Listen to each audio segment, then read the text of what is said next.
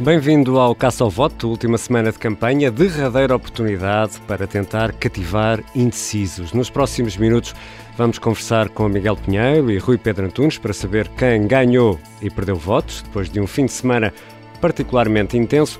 Vamos à estrada, ao encontro de dois jornalistas do Observador que estão a acompanhar as caravanas. Maria Martinho, que esteve com Rui Rio no Porto e nos vai contar a história de Marlene e Mariana Lima Cunha, que esteve com o Bloco de Esquerda de manhã e está com a CDU a esta hora. Temos ainda um fact-check, Rui Rio e as queixas em relação às sondagens e do baú das autárquicas tiramos a história do Pântano, de António Guterres. A fechar, um hino de campanha que mostra que é possível fazer hip-hop com o nome da sede de Conselho, Trofa, e ainda usar o nome das freguesias como Guidões, Covelas e Alvarelhos. Este caça ao voto começa agora. Da bazuca ao puxão de orelhas à Galpa, António Costa está de corpo e alma na campanha autárquica e é também o principal alvo. Este domingo, em Matosinhos, o secretário-geral do PS e primeiro-ministro afirmou sobre o encerramento da refinaria da Galp naquela localidade que era difícil imaginar tanto disparate, tanta asneira, tanta insensibilidade e prometeu mesmo dar uma lição exemplar à Galp. Ora, Francisco Rodrigues dos Santos, Catarina Martins e Jerónimo Souza apontam baterias António Costa. Ora, eu quero informar o Sr. Primeiro-Ministro que o seu papel não é ser um papão na vida dos empresários, nem dar-lhes conselhos sobre uma forma de gerir os seus negócios. A política não pode ser esse exercício de cinismo. A política tem de ser sobre soluções para a vida das pessoas. Sim, o Estado devia ter impedido aqueles despedimentos.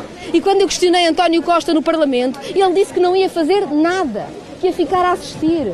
Não pode agora estar chocado com aquilo que quis. Bem pode Sr. Primeiro-Ministro vir carpir mágoas sobre os trabalhadores como ainda ontem se viu ao acusar a Galp da falta de consciência social a propósito dos despedimentos como se o capital monopolista, como se as grandes empresas tivessem coração em vez de um cifrão. E se continuarmos nesta linha da metáfora belicista, a usar palavras como bateria, mira, disparar, apontar, chegamos a Rui Rio, que assumiu esta tarde o cargo de armeiro oficial da campanha eleitoral. Ora bom, o que é uma bazuca? Uma bazuca dispara tiro a tiro. E o doutor António Costa não dispara tiro a tiro, é rajada. O doutor António Costa dispara de rajada. Portanto, ele não é uma bazuca, é uma metralhadora. Até que ainda alguns vão. Agora esta parte agora é que é pior. Agora. E no caso da metralhadora, e agora é que estou a olhar para a sala a ver quem vai entender, não é uma G3, é uma HK-21. Quem é que sabe o que é a HK-21? Eu aprendi na tropa e disparei com a HK-21 é que a HK-21 tem uma fita e aquilo carrega-se, tem assim um, um, dois pés à frente e aquilo dispara que nunca mais para. Tá, tá, tá, Citando Rui Rio esta tarde, tá, tá, tá, tá, tá, tá, tá, tá, Rui Rio em campanha pelo Grande Porto e agora chamamos os nossos peritos em geoestratégia, geoestratégica política e partidária e eh, está na hora de saber quem anda a ganhar e a perder votos. Comigo tenho Miguel Pinheiro, diretor executivo do Observador, e Rui Pedro Antunes, editor de política. Bem-vindos, Miguel, Rui Pedro. Olá, Ricardo. Vamos, uh, querem começar uh, pelos tiros, pelas bazucas, pelas metralhadoras ou por quem ganhou e perdeu votos. Vamos a quem ganhou votos, eh, Miguel. De certeza que não queres ir a quem perdeu? Podemos ir? Podemos Pensa ir. lá melhor um bocadinho, Ricardo. Eu, tu, tu é que és a estratégia. Não, é eu só... apresentei-te como perito em geoestratégica político-partidária. Só, só, só, para manter, só para nos mantermos aqui na bazuca, porque acho que eh, hoje quem perdeu votos foi, foi António Costa, precisamente porque foi longe demais. Uh, António Costa tem andado ali no limite nesta campanha eleitoral, tem andado ali uh, a forma como tem feito uh, a propaganda absolutamente sem freios, uh, usando a, a bazuca, tem sido, tem estado ali no limite. É?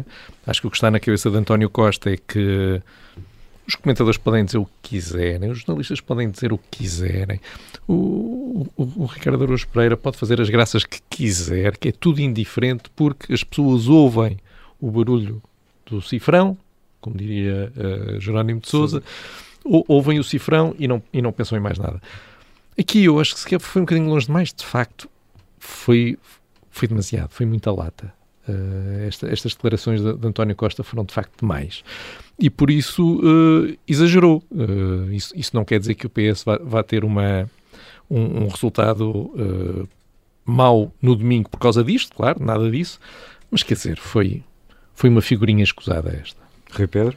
Podemos pôr aqui um. Sempre que António Costa fala do PRR, mais uma, um IC qualquer, podemos pôr uma, um sinal de caching, caching as cápsulas da HK21. Não, e, e deixa-me dizer que quem perde votos é claramente a G13, uma, uma espingarda. Exatamente. Uma espingarda com, tanto, com, tanta tradição. É verdade, com tanta tradição. Não, para mim quem perdeu votos foi Marta Temido. Eu acho que hum, cada vez mais vamos perdendo um referencial ético e de facto, olhando para, para, certas coisas, são só pormenores, mas que hum, marcam eticamente. E houve uma história que o Observador deu uh, este fim de semana que teve a ver precisamente com o uso de um carro do governo uh, por parte da ministra. E é verdade que uh, Marta Temido parece imune a tudo, conseguiu sobreviver à pandemia com uma popularidade que deve ser incrível. Eu gostava de ter acesso a esses documentos dos Focus Group um, e, e, a todos esses grupos de, de, de, pesquisa que existem, porque de facto deve ter uma popularidade incrível, porque toda a gente a quer. Um, Fernando Medina, mesmo depois do, deste caso do, do carro, vai tê-la hoje. Um, não é o único, uh, já foi também anunciado que às 21 horas estará no Bom Barral e não deve ser a última vez que vai. Portanto, a Ministra da Saúde, que ganhou esta popularidade respondendo a uma coisa terrível que é a pandemia e com a qual ela teve que dar bastante de si, está a utilizar essa popularidade a serviço do PS, que é o partido dela, recente, mas é o dela, e isso é legítimo, mas um, há um sinal de que uh, parece que as pessoas em determinado cargo acham que são imunes a tudo e que não têm que pensar em algumas coisas. Pode ter sido um descuido, mas claramente para mim perde votos por esse referencial ético. Acho que é sempre uma coisa que, que, que não fica bem. E, embora ninguém se importe com isso, uh, parece-me que a Ministra da Saúde perde votos e, e, como potencial sucessora de António Costa, que é uma ironia, diz o Primeiro-Ministro. E vamos já, para manter aqui a metáfora de rajada, a, a quem ganhou votos, Miguel Pinheiro. Eu, eu, eu, aqui vou estar um bocadinho uh, em desacordo com o Rui Pedro. Para, coisa... para, mim, quem perdeu, só para dizer que para mim quem ganhou votos foi o António Costa. Portanto, se o Miguel for ao contrário, está então, tudo certo. olha, estás a ver, perfeito. Eu ia pôr Fernando Dina a ganhar votos, porque de facto vai ter hoje Marta Temido ao lado e já se percebeu que Marta Temido dá votos. Por isso o que nós vamos ter hoje é de um lado Marta Temido, do outro uh, Pedro Simas e, e Ricardo Mexia, que são os virologistas barra médicos de saúde pública apoiantes de, de Carlos Moedas. E de serviço, não é? E, e, e exato, e, a verdade é que, uh, se calhar aqui há uns meses, uh, algumas pessoas podiam achar que Carlos Moedas ficava a ganhar, agora não há nenhuma dúvida, no domingo Uh, ganha votos quem tiver Marta Temido ao lado e vamos ver que mais coisas não acontecerão daqui, daqui até, até domingo para reforçar esse, esse peso.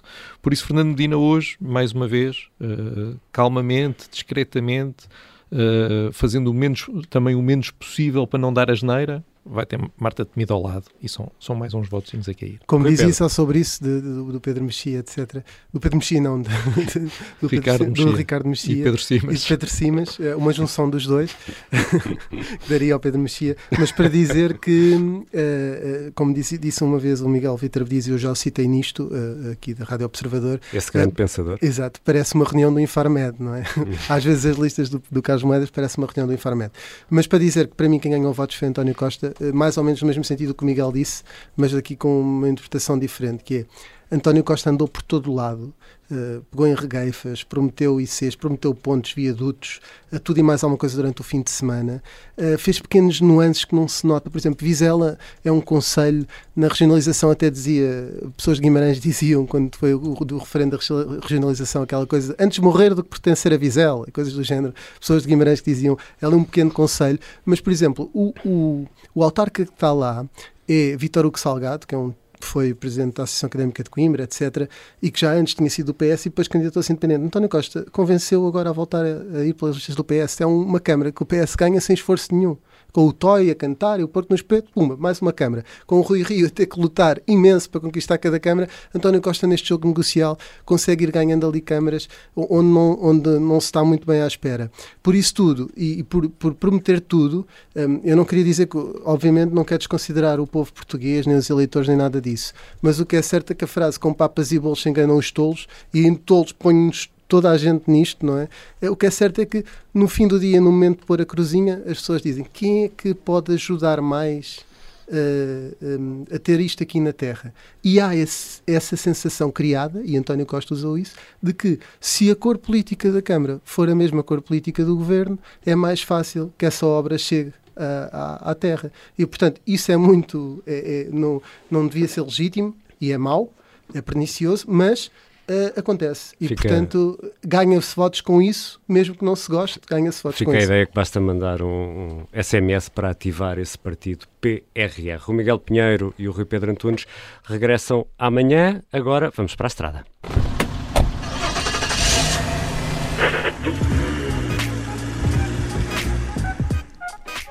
Vamos ao encontro dos jornalistas eh, do Observador que estão na estrada. Hoje eh, vamos eh, começar pelo Porto, onde está a jornalista Maria Martim, que esteve ao longo do dia a acompanhar Rui Rio, que anda muito ativo por estes dias, Maria. E hoje entrou em cena Marlene. Quem é Marlene, Maria Martinho?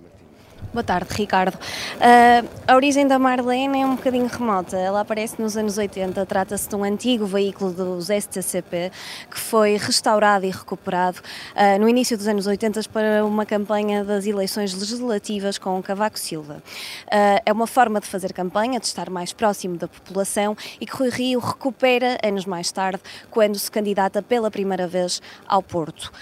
faz todas as campanhas nesse veículo que vai mudando ao longo dos tempos, portanto vai se modernizando ao longo dos tempos e a JSD batizou-a de Marlene porque ah, na altura uma militante com este nome, natural de Vila do Conde, fez então a ponte com algumas empresas para a cedência deste mesmo um, veículo. Vladimir Feliz entrou nela pela primeira vez em 1991 e recorda-se de algumas peripécias, como contou o observador, desde apanhar com ramos de árvores, uma vez que ela é de dois andares completamente descoberta, um, a ser apedrejado ou a ter mesmo banhos de mangueira. Em algumas subidas mais íngremes, este autocarro tem também que aliviar a carga dos seus passageiros. Ah, as, Neste pessoas, momento, as pessoas têm de sair para, para têm que o autocarro... sair em algumas ruas, é verdade, algumas ruas do Porto, faltam como cavalos, a rua faltam 31 cavalos. de Janeiro, por exemplo, que é uma rua bastante íngreme, há, um, enfim, a lotação é de 20 pessoas, hoje é, é um dia especial, uh, estão muitas mais, entre jornalistas e alguns apoiantes. Falei também com um motorista, que é um antigo motorista da STCP, que está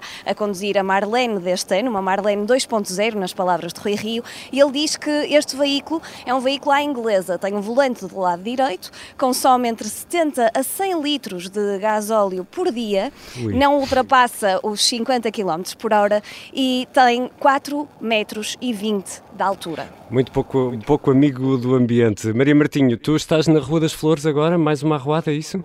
É verdade.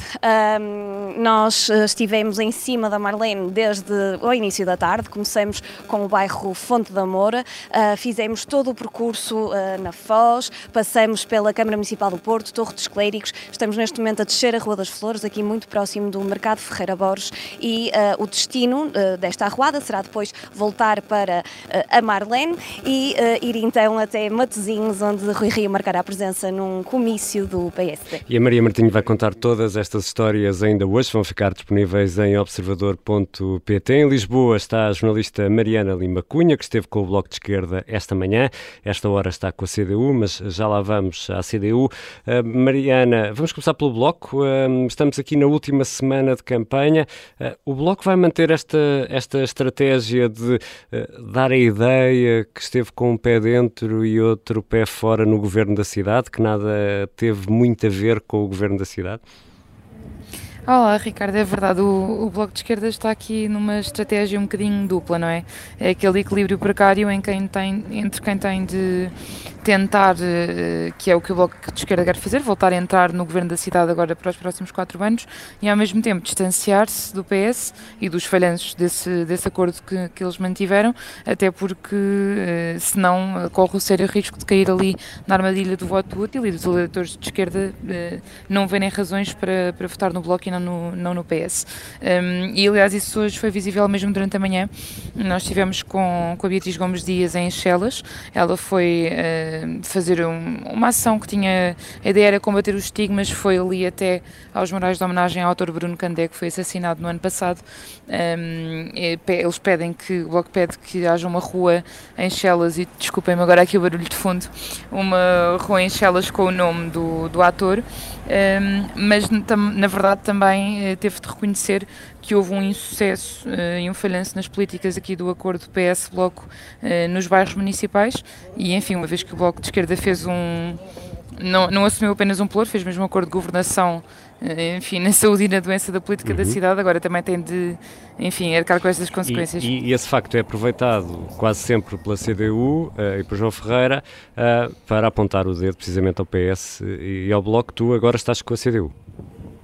Exatamente, eu agora estou aqui com a CDU no Largo do Intendente, aqui mesmo no coração de Lisboa. Um, o João Ferreira está aqui com a outra vereadora da CDU, Ana Jara, para fazer uma sessão sobre, hum, sobre espaço público, aquelas polémicas, por exemplo, sobre a Praça do Martim Muniz, eh, alguns exemplos desses. Um, e, na verdade, João Ferreira, aliás, na comitiva hoje do Bloco de Esquerda, uh, faziam-se algumas uh, piadas e ironias sobre isso, a dizer que o Bloco não sai da boca de João Ferreira, mas, na verdade, isso é mesmo parte da estratégia da CDU, não é? é uh, lá está, se os dois partidos estão a lutar por não cair no, no perigo do voto útil, o melhor que o, o PCP tem a fazer é, é é distanciar-se com uma força de esquerda que não foi a bengala do PS, que não foi a multa do PS, que não se meteu num acordo que em grande parte não foi cumprido e, portanto, o João Ferreira aproveita qualquer oportunidade. Aliás, ainda no fim de semana esteve também em bairros municipais a lembrar precisamente esses falhanços uh, nessa população que, que, estava muito revoltada, que fez muitas queixas, que dizia vocês não fazem nada e ele respondia vocês é muita gente e, claro, lembrava sempre o Bloco de Esquerda esteve com o PS. Mariana Lima Cunha, jornalista do Observador, que está esta hora no Largo do Intendente, em Lisboa. Lisboa a acompanhar uma iniciativa de campanha da CDU. Já a seguir vamos ao Fact Check. Bem-vindo, Pedro Rainho. Vamos lá tentar apanhar aqui mais algumas falsidades. Olá, Ricardo. Hoje vamos falar de Rui Rio e olhamos em particular para um ponto da entrevista que esta manhã foi divulgada pela Renascença, em que o líder do PSD fala de sondagens. É, é esta a frase. Uh, há uma sondagem para Lisboa que dá 20 pontos de diferença e passado, passado uns dias. uns dias sai uma sondagem que dá 7% de diferença. Quer dizer, isto demonstra o estado de desenvolvimento, o desenvolvimento em que o país se encontra neste patamar. Bom, sondagens eh, há muitas, mas essa oscilação de que uh, Rui Rio fala está sustentada ou não? Vamos então olhar para as sondagens, Ricardo. A 30 de agosto sai uma sondagem da Aximage para o Diário de Notícias, Jornal de Notícias e TSF, e nessa sondagem Fernando Medina alcançaria 51% dos votos contra 27% de Carlos Moedas. Neste caso, fazendo as contas, 24 pontos de diferença entre os dois. Depois, uma semana mais tarde, 7 de setembro, uma sondagem da Pitagórica para a TVI e então nessa sondagem Fernando Medina surge com 39,8% dos votos e Carlos Moedas 32,6%. Mais uma vez, vamos à calculadora e dá-nos 7 pontos de diferença. E como sondagens há muitas, eh, a 22 de julho já tinha saído uma sondagem eh, do Isqueté para a SIC Expresso, em que Medina aparecia com 42% das intenções de voto e eh, Carlos Moedas 31%. Neste caso, 11 pontos de diferença. E aqui chegados Pedro Rainho, carimbo verde. Temos um carimbo verde, a afirmação está corretíssima, há ali uma oscilação de que Rui Rio fala e que tem sustentação factual. Toma lá o carimbo. Obrigado. Está repleta de bens, como o Porto Sol visto no topo de Sanjens, oito partes. E será possível usar numa letra de hip hop guidões, covelas e alvarelhos? O PS Trofa acha que sim. Guidões, covelas e alvarelhos são reflexo de que só com as oito partes juntas fazemos nexo. Mas o hino fica para daqui a pouco. Para já, vamos ao baú das autárquicas.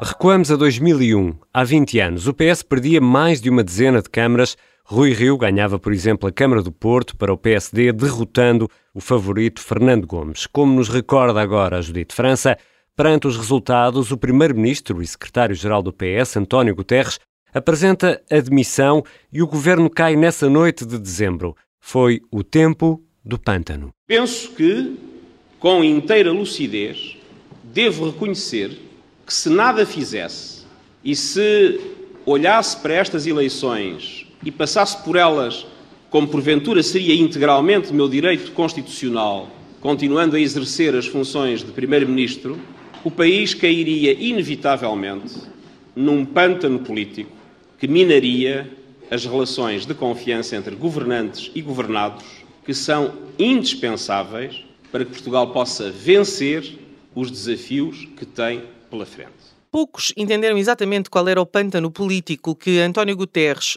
jurava existir. A verdade é que o antigo primeiro-ministro demite-se na sequência de um resultado desastroso. O PS perdeu 14 câmaras, foram-se os grandes centros urbanos como Lisboa, em que foi coligado com o PCP, Porto, Coimbra, Sintra, Faro, Setúbal. Com estes resultados na mão, António Guterres pedia admissão, o que permitiu, em 2002, a vitória do PSD nas legislativas. Perdeu o PS, ganhou o PSD, com 159 câmaras, um número histórico. Lisboa, Coimbra, Sintra, Gaia, Porto, todas pintadas de laranja naquela que foi a primeira grande vitória do PSD depois da era Cavaco Silva e foi o que permitiu um empurrão para a vitória das legislativas de 2002. A noite de 16 de dezembro de 2001 trouxe muitas surpresas. Admissão do primeiro-ministro e uma vitória particularmente inesperada. Ou uma derrota inesperada, talvez seja melhor assim. As atenções focaram-se no Porto.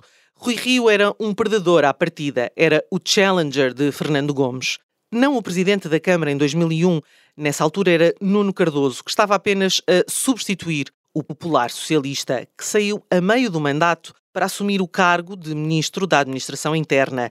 Será uma nódoa no currículo do socialista que acabou por sair do governo pela porta pequena. Ora, quem troca o Porto por Lisboa perde normalmente a simpatia dos tripeiros e foi o que aconteceu. A Invicta gosta pouco de se sentir segunda escolha, mas o PS não soube ler a vontade dos portuenses. No início da pré-campanha, quando se alinharam os candidatos, a dúvida era se Gomes ganhava ou não com maioria absoluta. Quase dois meses depois, Fernando Gomes perde rotundamente e Rui Rio tem a sua primeira maioria relativa na Câmara do Porto. Daí há de ter mais dois mandatos, esses com maioria absoluta.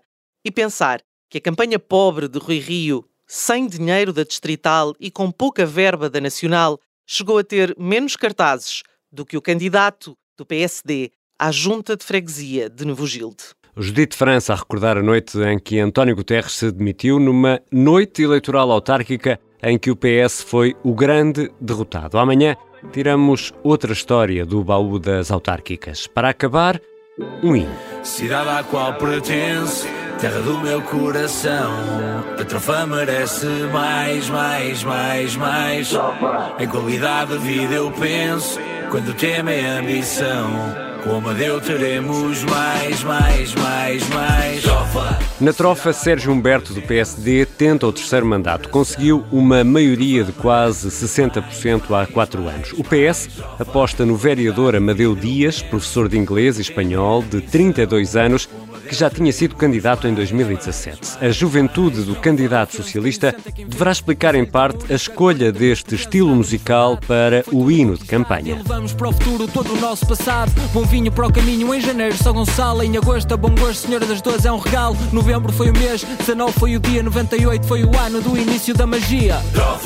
A sonorização é do Diogo Casinha e da Beatriz Martel Garcia. Eu sou o Ricardo Conceição. O Caça ao Voto regressa amanhã.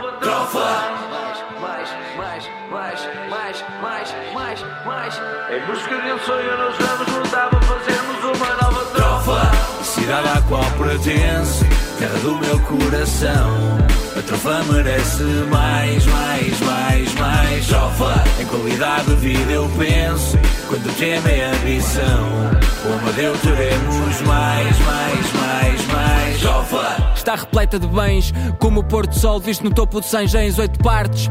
Completam o legado, São Martinho é o carinho, a alma é de Santiago. A nossa força está no muro, o nosso espírito não se mede. A nossa raça vem de São Romão. e de São Mamede. Guidões, covelas e alvarelhos são reflexo de que só com as oito partes juntas fazemos nexo. Mais, mais, mais, mais, mais, mais, mais, mais, mais. Em busca de um sonho nós vamos lutar para fazermos uma nova trofa. Mais, mais, mais, mais, mais, mais, mais, mais.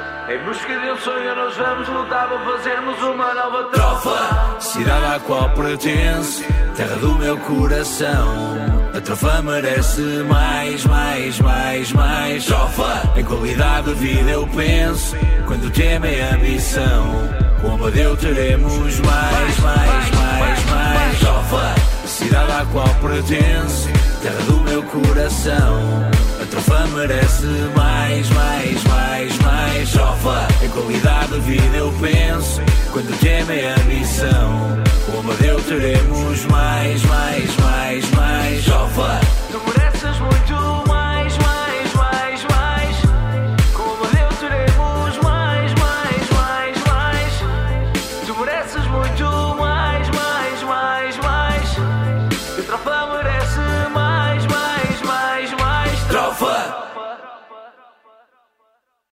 Obrigada por ter ouvido este podcast. Se gostou, pode subscrevê-lo, pode partilhá-lo e também pode ouvir a Rádio Observador online em 98.7 em Lisboa e em 98.4 no Porto.